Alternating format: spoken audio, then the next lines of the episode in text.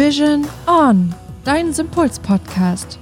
Hier verbindest du Energie, Ernährung, Bewegung, Psyche und Entspannung für dein gesundes und glückliches Leben. Moin ihr Lieben, willkommen zu einer neuen Podcast-Folge. Heute geht es ganz umfänglich um das Thema Burnout. Und für diejenigen, die sie noch nicht kennen, an meiner Seite ist heute Marielle. Marielle ist äh, Burnout-Expertin sozusagen. Und ja, seit ein paar Wochen bei uns dabei, denn wie ihr vielleicht wisst, hat uns ja Ann-Sophie Anfang April verlassen diesen Jahres und wir haben also jemand gesucht, der nun im Bereich Lebensenergie mit die Fahne halten kann. Und äh, ja, Marielle ist uns da eine große Unterstützung und was sie eben auszeichnet, ist, dass sie neben dem Thema Energie auch und vor allen Dingen, müssen wir hier an dieser Stelle sagen, ähm, im Thema Entspannung zu Hause ist. Also seid gespannt und bis gleich. Na, liebe Marielle. Hallo Hannes, grüß dich. Ja, und wie ist es so, das erste Mal ein Mikrofon in der Größe eines riesengroßen Softeises zu halten? sehr spannend, sehr aufregend.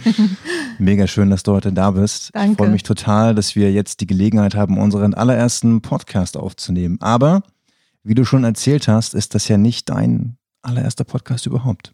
Genau, so ist es. Ich durfte schon in verschiedenen Podcasts zu Interview als Gast kommen und äh, freue mich heute bei dir und dem Rest des Teams zu sein. Sehr schön. Voll schön. Dann, ähm, ja, würde ich sagen, stürzen wir uns direkt ins Getümmel und ähm, schauen einfach mal, was uns heute zum Thema Burnout so Schönes einfällt. Ja, gerne. Die erste Frage ist natürlich, ja, die Definition des Begriffes Burnout und so ein bisschen die Geschichte dahinter. Denn wenn ich mich in den Gesprächen daran erinnern kann, wie die anderen Burnout eingeschätzt haben oder gesehen haben, war das eigentlich nie so richtig konkret. Und deswegen nochmal für alle, die uns zuhören, jetzt die wahre Geschichte. Ja, also Burnout, übersetzt, kann man es verstehen als ein Ausbrennen, ein ausgebrannt Sein. Es ist aber ein Prozess, also man brennt aus. Und ähm, ja, in deutscher, im deutschen Begriff ist es ein ein chronisches Erschöpfungssyndrom. Also es gilt im Moment noch als Syndrom, aber vor circa einem Jahr hat die WHO beschlossen, dass ab 2022, wie ich finde zum Glück, Burnout auch als Krankheit klassifiziert wird. Ganz, ganz wichtig, denn dann hat man nochmal andere Therapiechancen und ich finde, es wird dann auch etwas ja anerkannter, auch in der Gesellschaft, wenn es nicht nur ein Erschöpfungssyndrom ist, sondern eine anerkannte Krankheit. Finde ich auch mega, weil ich hatte so ein bisschen das Gefühl, Burnout wird immer unter den Tisch gekehrt, als was, ja, du hast Burnout, komm, erzähl doch nicht, so schlimm kann das doch gar nicht sein. Genau, so ist es leider ganz, ganz oft auch heute immer noch, dass, dass man denkt, ach ja, jetzt reiß ich doch mal ein bisschen zusammen, brauchst halt ein bisschen mehr Wochenende oder Urlaub und dann geht das schon. Aber nein, es ist ein sehr, sehr ernstzunehmendes Thema. Deswegen bin ich auch sehr froh, dass wir heute darüber sprechen. Und ähm, ja, entwickelt ist es, hat es sich äh, eigentlich erst so in den 70er Jahren des letzten Jahrhunderts. Also es ist noch ein relativ neues, äh, ja, ein neues Phänomen in der, in der Medizin. Und zwar ähm, hat ein New Yorker Wissenschaftler damals ähm, chronische Erschöpfungen festgestellt, vor allem in Menschen aus sozialen Berufen also Krankenschwestern, Sozialarbeiter, Lehrer etc. und hat sich mal ihre Erschöpfungszustände genauer angeschaut und hat daraus dann eben das Burnout-Syndrom entwickelt. Und in den 90er und 2000er Jahren wurde es dann immer mehr auch ein Phänomen der, Wissen, äh, der Manager, der Workaholics und ähm, wurde da immer mehr präsent. Genau. Und heute aber, ja, ist es leider ein Phänomen geworden, was in der breiten Gesellschaft überall zu finden ist. Also auch schon bei Schülern, bei Studenten, auch schon, vor allem auch bei Müttern. Ähm, also es hat diesen Kontext des Jobs oder der Arbeit ein bisschen verloren. Und ähm, ja, es ist eben festzustellen, dass jeder an einem Burnout erkranken kann. Das ist eine total wichtige Erkenntnis, weil das eben nochmal unterstreicht, dass sich diese, diese Erschöpfung eben in allen Lebensbereichen wiederfindet. Genau. Und ähm, auch im Sportbereich finde ich super wichtig, denn ähm, es gibt ganz, ganz viele Leistungssportler. Auch aus eigener Erfahrung kann ich sagen, dass Leistungssport extremst kräftezehrt sein kann, sowohl psychisch als auch ähm, körperlich. Und deswegen toll, dass das erwähnt wird. Und was mich ja persönlich sehr freut, ist auch nochmal der Job der Mutter. Denn äh, mhm. äh, viele glauben, Mutter sein, das ist so ganz easy und macht man mal nebenbei. Aber das ist tatsächlich eine unglaubliche Leistung. Und ähm, deswegen ist es umso schöner, dass es den Muttertag gibt, wo wir nochmal Danke sagen können. Genau, so ist es. Dann ist natürlich jetzt die Frage, wenn wir überhaupt dieses Burnout-Thema haben, es gibt ja für alles eine Ursache und für alles einen Ursprung. Wie sieht das denn beim Thema Burnout aus? Wo ist denn da der Ursprung? Wie entsteht das? Ja, also man muss als erstes sagen, dass es nicht den klassischen Burnout gibt.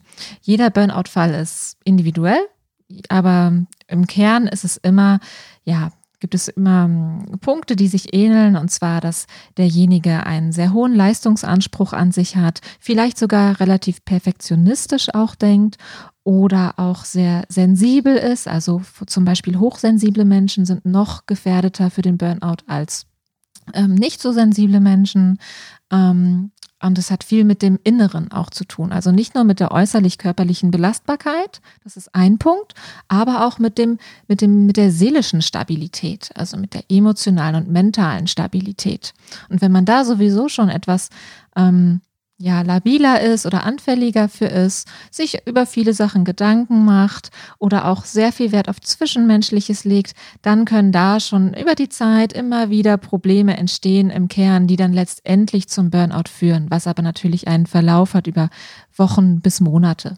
Also das Spannende, was du nochmal gesagt hast, sind eben diese zwischenmenschlichen Beziehungen, die dann eine sehr tragende Rolle spielen. Ich kann mich da zurückerinnern an eine Zeit, ähm, ja, in der ich unglaublich viel gearbeitet habe und nicht nur gearbeitet, sondern in dem ich auch großen, ja, psychischen Druck ausgeliefert war, weil eben die zwischenmenschlichen Beziehungen, die auf Arbeit vorgeherrscht haben, eben sehr kräftezehrend waren. Es hat überhaupt nicht funktioniert. Und ähm, ja, jeden Tag, bei dem ich auf Arbeit gegangen bin, dachte ich mir eigentlich, oh je, hoffentlich wird es heute nicht ganz so schlimm. Und äh, meistens wurde es aber dann noch schlimmer. Also es kam oft zu sehr, sehr heftigen Diskussionen, die sogar in Streit ausgeartet sind. Und da habe ich halt für mich gemerkt, alleine schon das Arbeitspensum wäre viel zu viel gewesen. Aber dann in Kombination mit diesen zwischenmenschlichen Schwierigkeiten, das äh, war einfach zu viel. Und irgendwann kam dann auch da so der Erschöpfungsmoment, wo ich gesagt habe, oh, warte mal, jetzt, äh, ja, jetzt wird's knapp. Und mhm. genau da würde ich auch nochmal einsteigen, denn ähm, du hast uns sozusagen zwölf Stufen mitgebracht, ähm, an denen wir gut erkennen können, wie so ein Burnout eigentlich entsteht. Genau. Ähm, ja, und auch für die Zuschauer noch einmal kurz, auch ich selbst habe einen Burnout erlebt, deswegen ähm, weiß ich leider, oder was heißt leider, aber recht gut, wovon ich spreche. Und auch ich habe diese zwölf Phasen durchlaufen.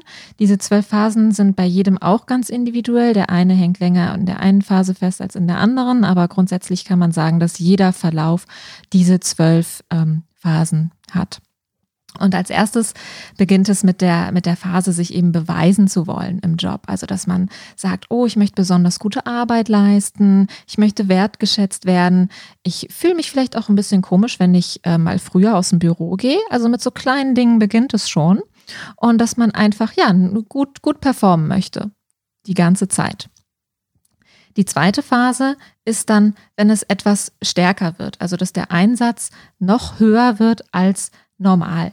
Also, dass man zum Beispiel ein schlechtes Gewissen bekommt, wenn man abends nicht seine komplette To-Do-Liste abarbeiten konnte, wenn noch was liegen bleibt für den nächsten Tag, dass man das gedanklich mit nach Hause nimmt oder dass man auch in Kauf nimmt, ähm, viele Überstunden zu machen, ohne Bezahlung zum Beispiel auch. Also, dass, ja, dass einem die Arbeit wichtiger ist als man selbst. Die äh, dritte Phase fließt dann darin schon, schon über, dass man seine eigenen Bedürfnisse vernachlässigt. Also, dass man ähm, eben in Kauf nimmt, gerne Überstunden zu machen, um seine Arbeit perfekt abzuliefern und dann zum Beispiel die Erholung abends eben in den Hintergrund rückt. Und dass man seine eigenen Bedürfnisse ein bisschen nach hinten stellt und dass man eben auch aber schon teilweise in dieser Phase merkt man auch schon, dass man vielleicht auch zu müde ist, um Dinge zu machen. Also dass man gar nicht mehr so die Kraft hat, dadurch, dass man ja so viel Energie in seine Arbeit steckt, gar nicht mehr seine restliche Energie am Abend für Dinge aufbringen kann, die einem sonst Spaß gemacht haben. Als nächstes ähm, ist ganz oft zu, zu sehen, dass mh, mm, man Konflikte, aber auch die eigenen Bedürfnisse immer mehr verdrängt. Also nicht nur das Bedürfnis nach ähm, Erholung oder nach Entspannung oder nach sozialen Kontakten, sondern auch, dass man mh, anfälliger wird für zwischenmenschliche Beziehungen, für Probleme und deswegen Konflikten aus dem Weg geht. Da würde ich ganz gerne mal noch mit reinschmeißen. Was mir damals bei mir aufgefallen ist, wenn du so in diesem Arbeitswahn bist, so nenne ich das jetzt mal, weil du einfach performen, performen, performen willst, dann hast du auch das Gefühl, es ist überhaupt gar keine Zeit mehr, um zum Beispiel zwischenmenschliche Probleme, die bestehen, um die anzugehen, um Ja. die zu lösen, weil du sagst, hey, also wenn ich jetzt 30 Minuten oder eine Stunde in dieses Gespräch investieren müsste, das habe ich nicht, das schaffe ich meine Aufgaben nicht.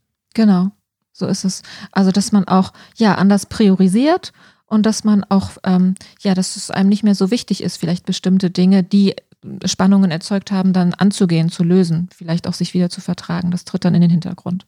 Und das ist halt schon krass, ne? wenn du überlegst, was das für ein Teufelskreis nach sich zieht, denn diese zwischenmenschlichen Beziehungen, die meisten arbeiten nun mal im Team auf Arbeit, die sind natürlich ausschlaggebend für den Erfolg. Und wenn du dich um die nicht kümmerst und die nicht pflegst, ähm, beziehungsweise da unausgesprochene Sachen aus dem Weg räumst, dann behindert dich das ja umso mehr. So ist es. Und es ist ja leider auch ein, ein Zeichen, was wir sehen, dass immer mehr Menschen immer gestresster sind und gerade dann im Jobkontext, also nicht nur abends mit der Familie oder Freunden, sondern auch die Konflikte auf der Arbeit nicht mehr richtig gelöst werden, weil keiner hat die Zeit dazu, keiner hat die Lust dazu, alle haben was Besseres zu tun und äh, der Stresspegel ist sowieso schon hoch und dann wird er nochmal strapaziert durch diese zwischenmenschlichen Spannungen, die nicht gelöst werden. Weißt du, was auch ein guter Indikator dafür ist, um zu erkennen, ob äh, zwischenmenschliche Spannungen überhaupt die Möglichkeit haben, gelöst zu werden? Nein? Arbeitsberatung. Ah, Denn je mehr Arbeitsberatung oder je regelmäßiger, sage ich mal, Arbeitsberatungen stattfinden, desto größer ist natürlich auch die Chance, weil das ja eingeplante Arbeitszeit ist, Mhm. ähm, je größer ist die Chance, Probleme tatsächlich zu lösen. Und aus meinem Umfeld habe ich die Erfahrung gemacht, dass wenn also keine Arbeitsberatung gemacht wurde, die Dinge sich tatsächlich langsam, aber stetig dann immer zum Schwierigeren gewendet haben. Ja, leider. Und durch dieses ungelöste ähm, Vorherrschen von Konflikten entstehen dann auch in dieser Phase schon erste Symptome. Das kann ganz leicht anfangen, dass der Schlaf plötzlich ein bisschen schlechter wird oder dass man unkonzentrierter wird oder ähm, dass man irgendwie mehr Nackenschmerzen hat, vielleicht auch so ein Piepen im Ohr, Tinnitus, all sowas macht sich auch in dieser Phase schon bemerkbar. Und wenn man dem eben nicht entgegenwirkt und sich nicht damit beschäftigt, kommen wir in die nächste Phase, wo dann die noch tiefer geht und wo dann auch die Werte umgedeutet werden, dass man plötzlich sich auch ein bisschen in seinem, in seiner Persönlichkeit, in seinem Charakter sogar verändert. Es ist tatsächlich so, ähm, dass ähm, ja, man, man nicht mehr mit seinen eigenen Werten in Kontakt ist, dass man versucht, entweder sich anzupassen, andere Werte anzunehmen, um gewisse Situationen einfach besser bewältigen zu können, oder dass man ins andere Extrem geht und ganz konträre Werte entwickelt. Und um eben, Ja, vielleicht um die Widerstände, die um einen rum sind, einfach zu reduzieren. genau, Also wenn ich Genau. mich halt anpasse, wenn ich meine Werte über den Haufen werfe und sage, hey, ich mach's dem anderen lieber gerecht, mhm. womit wir bei dem Glaubenssatz wären. Und da war sie, die Glaubenssatzkasse. Ihr Lieben, ihr habt's ja vielleicht aus dem letzten Podcast mitgeschnitten. Wir haben eine Glaubenssatzkasse eingerichtet. Ähm, jedes Mal, wenn ein Glaubenssatz auftaucht, dann werfen wir ein paar Münzen in die Kasse und werden das dann irgendwann einmal spenden. Aber zurück zum Thema. Also, wenn wir uns, wie gesagt, wenn wir ähm, unsere Glaubenssätze benutzen oder, oder die Glaubenssätze eher uns benutzen, so rum, ähm, dann uns eben anzupassen, dann ist das auch so eine Art Selbstschutz, weil würden wir uns nicht anpassen anhand unserer Werte, würden wir den Konflikt, der vielleicht schon besteht, wäre noch viel schlimmer machen. Genau, so ist es. Und ein großer Glaubenssatz ist ja zum Beispiel auch, ich muss das aushalten, ich muss stark sein, ich muss 100 Prozent geben. Und diese Glaubenssätze führen einen dann auch noch weiter in die nächste Phase, wo wir jetzt schon bei der sechsten Phase sind, wo man sich dann innerlich solche neuen Sätze auch gerne sagt, wie, ach, ich halte das schon aus, der Stress ist gar nicht so schlimm.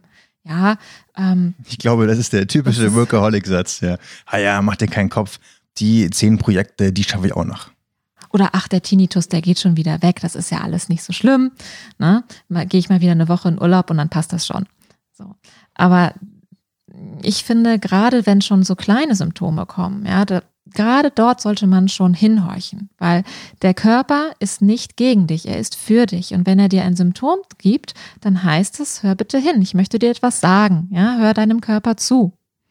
Ich glaube, das ist auch so eine ganz, ganz wichtige Grund, ja, ein ganz, ganz wichtiger Grundgedanke, denn Krankheit, das ist ein Signal, ein Signal vom Körper, was, wo der Körper sagt, hey, hör mal zu, hier ist was, was arbeitet. Ähm, das darfst du dir jetzt mal anschauen. Wenn du es dir nicht anschaust, dann muss ich halt noch länger da bleiben und genau. gegebenenfalls schlimmer werden. So ist es. Und das passiert in einem typischen Burnout-Fall, dass immer mehr Symptome hinzukommen und die dann mit der Zeit auch immer heftiger werden. Und was dann ganz klassischer Fall da ist, ist, dass dadurch, dass du ja immer weniger Energie hast, aber immer weiter reinpowerst aufgrund von deinem Glaubenssatz, ähm, deine Ressourcen immer mehr und mehr schwinden und du eigentlich abends nur noch total kaputt bist, gar nichts mehr auf die Reihe kriegst und dich immer mehr zurückziehst. Also dann kommt die Phase des Rückzugs, weil du keine Lust und keine Energie mehr hast, vielleicht noch mit Freunden essen zu gehen oder ins Kino zu gehen. Du möchtest lieber zu Hause bleiben, Tür zu, in Ruhe gelassen werden. Also es ist nicht nur ein körperlicher Rückzug, sondern auch emotional, seelisch, dass du einfach ja, nicht mehr die Kraft hast, dich mit anderen noch mehr zu unterhalten und lieber in deinem Schneckenhaus dich verkriechen möchtest, um in Ruhe gelassen zu werden. Weißt du, was das Interessante daran ist? Das, das habe ich damals auch gemacht. Und ich habe jetzt rückblickend nochmal festgestellt, dass dieses erhoffte Aufladen meiner Akkus dadurch überhaupt nicht stattgefunden hat. Ganz mhm. im Gegenteil. Ich war danach also entweder gleich leer, wenn nicht sogar noch leerer wie vorher. Ja. Ja, das ist natürlich bei jedem etwas anders. Den einen tut es gut, wenn er dann auch Ruhe bekommt, aber das Fehlen von sozialen Kontakten ist natürlich auch wieder Stress. Also wir sind Menschen, äh, wir brauchen die anderen Menschen. Wir sind da einfach ja so veranlagt. Genau. Und ähm, was, was dann auch passiert, also man trifft sich weniger, man ist lieber zu Hause, Wer dann ein bisschen anfälliger ist für Suchtverhalten in diesem Bereich, spielen dann leider auch Dinge eine große Rolle, wie dass man plötzlich mehr Alkohol trinkt oder Medikamente nimmt, um sich wieder hochzupuschen oder ähm, auch Drogen teilweise nimmt, genau. Oder zum Beispiel Rauchen, liebe mhm. Raucher. Das merkt ihr nämlich auch ganz deutlich, wenn euer Zigarettenkonsum und ich weiß da gut, wovon ich spreche, denn in der Einrichtung, wo ich gearbeitet habe, da gab es unglaublich viel Stress und unglaublich viel Überarbeit und ähm, dort wurde ganz fleißig geraucht. Das erfuhr, also das hat dann so weit geführt, dass wir tatsächlich überlegen mussten, wie wir die Raucher ja, Pausen beziehungsweise die Rauchermöglichkeiten umgestalten, sodass die Leute Zeit sparen konnten, dass die Wege kürzer mhm. waren, weil wir gesagt haben, es gibt Menschen, die so viel rauchen, die ähm, ja, die waren fast gar nicht mehr arbeitsfähig dadurch. Puh. Ja, Rauchen auch ein großes Thema, was oft unterschätzt wird. Auch eine Sucht, klar. Kann leider auch durch den Burnout verstärkt oder wieder hervorgerufen werden, wenn man nicht Raucher war, plötzlich anfängt. Ähm, also man zieht sich immer mehr zurück, man möchte nicht mehr angesprochen werden. Ähm, und was, was dann auch passiert, ist, dass man so ein bisschen mehr, man nennt das Depersonalisierung, also dass man sich selbst depersonalisiert. Und da sind wir schon in einer weit fortgeschrittenen Stufe, in der neunten, dass man sich eben selbst mehr wie so eine Art Roboter fühlt, wie so eine Maschine. Ich funktioniere einfach nur noch. Ich ähm, nehme das Leben nicht mehr so wahr wie sonst, nicht mehr so bunt und lebensfroh. Ähm, ich bin einfach nur noch ein Mensch, der funktioniert, der seine Arbeit leistet, der morgens aufsteht, abends ins Bett geht und mehr nicht. Genau, und das ist natürlich dann schon ein Über, Übergang in die, in die tieferen Phasen des Burnouts. Also wenn das passiert, dann ähm, kommt immer mehr innere Leere auch hinzu, weil man fühlt sich nicht mehr so menschlich, man fühlt sich einfach nur noch wie, ja, wie ein, ein kleines Rädchen im Zahnrad, was halt zu funktionieren hat. Und dadurch, ja, kommen dann die meisten Burnout-Patienten eben in so eine tiefe innere Leere mit, mit ja auch depressiven Schüben. Also ein Burnout ist immer auch von Depressionen gezeichnet. Und ähm, der eine wird vielleicht sogar noch ängstlicher, Panikattacken können kommen. Und ähm, ja, aber auch das Thema Sinn, Sinnlosigkeit wird ganz groß. Es war bei mir auch der Fall, dass ich plötzlich meine Arbeit als nicht mehr sinnvoll erachtet habe und auch irgendwann das ganze Leben nicht mehr, weil du dich fragst, wofür stehe ich denn eigentlich denn heute noch auf? Habe ich denn überhaupt noch einen Nutzen in diesem Leben? Das wollte ich gerade sagen. Also ich denke, diese Sinnfrage, spielt eine tragende Rolle in dieser, in dieser Phase, weil Ja, genau, wenn du dann eben zum Roboter mutiert bist und du das Menschsein verlassen hast, dann verlässt du ja auch die Emotion, du verlässt die Freude, du verlässt die Traurigkeit und die Wut, du, du bist nur noch in so einer ja grauen, monotonen Stimmung, wo ja nichts wirklich mehr interessiert. Aber nicht, weil es nicht interessant ist, sondern einfach, ja, weil es dir fast gleichgültig ist. Du bist dann schon so abgestumpft deiner Außen Außenwelt gegenüber, dass, es da, dass du dir natürlich die Sinnfrage stellst und sagst, okay, gut, ähm, dann ist das wohl halt so. Genau. Und auch bei mir war es auch selbst so, du hast das Wort stumpf genommen. Ich hatte zum Beispiel bei mir eher das Gefühl, ich war wie in so einer Wolke, aber so abgeschnitten von der Außenwelt. Also ich habe mich irgendwie so fluffig gefühlt, aber nicht im guten Sinne, sondern ähm, leer und ja, mit irgendwie nur bei mir, aber nicht im Positiven. Ich hatte keine Verbindung zu mir, aber auch keine Verbindung zur Außenwelt. Und ähm, ich bin sonst ein sehr lebensfroher, sehr emotionaler, sehr sensibler Mensch und das war plötzlich alles weg. Also alles war so ganz dumpf. Ja, und das ist schon ziemlich schlimm, diese Erfahrung zu machen. Macht einem auch Angst, ne, wenn man sich selber nicht so kennt. Und das führt dann eben noch mehr in die nächste Phase der richtigen Depression. Also, dass man da noch tiefer rein, reinrutscht und ähm, auch morgens nicht mehr aus dem Bett kommt oder mit Bauchweh zur Arbeit geht und das alles einfach überhaupt keinen Sinn mehr macht. Man möchte sich eigentlich nur noch verkriechen, schlafen, in Ruhe gelassen werden und mehr nicht. Wenn auch dies dann immer weiter so verläuft, ohne sich damit zu beschäftigen, zu behandeln, ähm, dem entgegenzuwirken, dann kommen wir tatsächlich zur letzten Stufe, zur totalen Erschöpfung, also körperlich, geistig und seelisch. Das kann zusammenhängen mit Nervenzusammenbrüchen, mit körperlichen Zusammenbrüchen, also jeder Burnout-Fall ist ja wie gesagt individuell. Der eine kann vielleicht einen Bandscheibenvorfall haben ähm, oder Herzinfarkt. All solche Dinge sind wirklich beim Burnout zu sehen. Das ist Realität, ja. Deswegen darf man das wirklich nicht unterschätzen. Ähm, und natürlich auch psychische Zusammenbrüche. Es ist immer das Gesamte. Eieiei, das ist ein ganz schön dunkles Bild. Aber es ist wichtig, dass ihr mal die zwölf Stufen gehört habt. Denn vielleicht gibt es den einen oder anderen unter euch, der sich in einer dieser Stufen wiedererkennen kann. Und deswegen machen wir das auch so ein bisschen, weil ihr habt immer die Möglichkeit entgegenzuwirken und vielleicht sogar jetzt noch auszusteigen aus diesem Zwölf-Stufen-Programm, so nenne ich das mal, des Burnouts. Und je geringer die Stufe, desto einfacher gegebenenfalls gelingt euch es noch, die Notbremse zu ziehen. So ist es, absolut.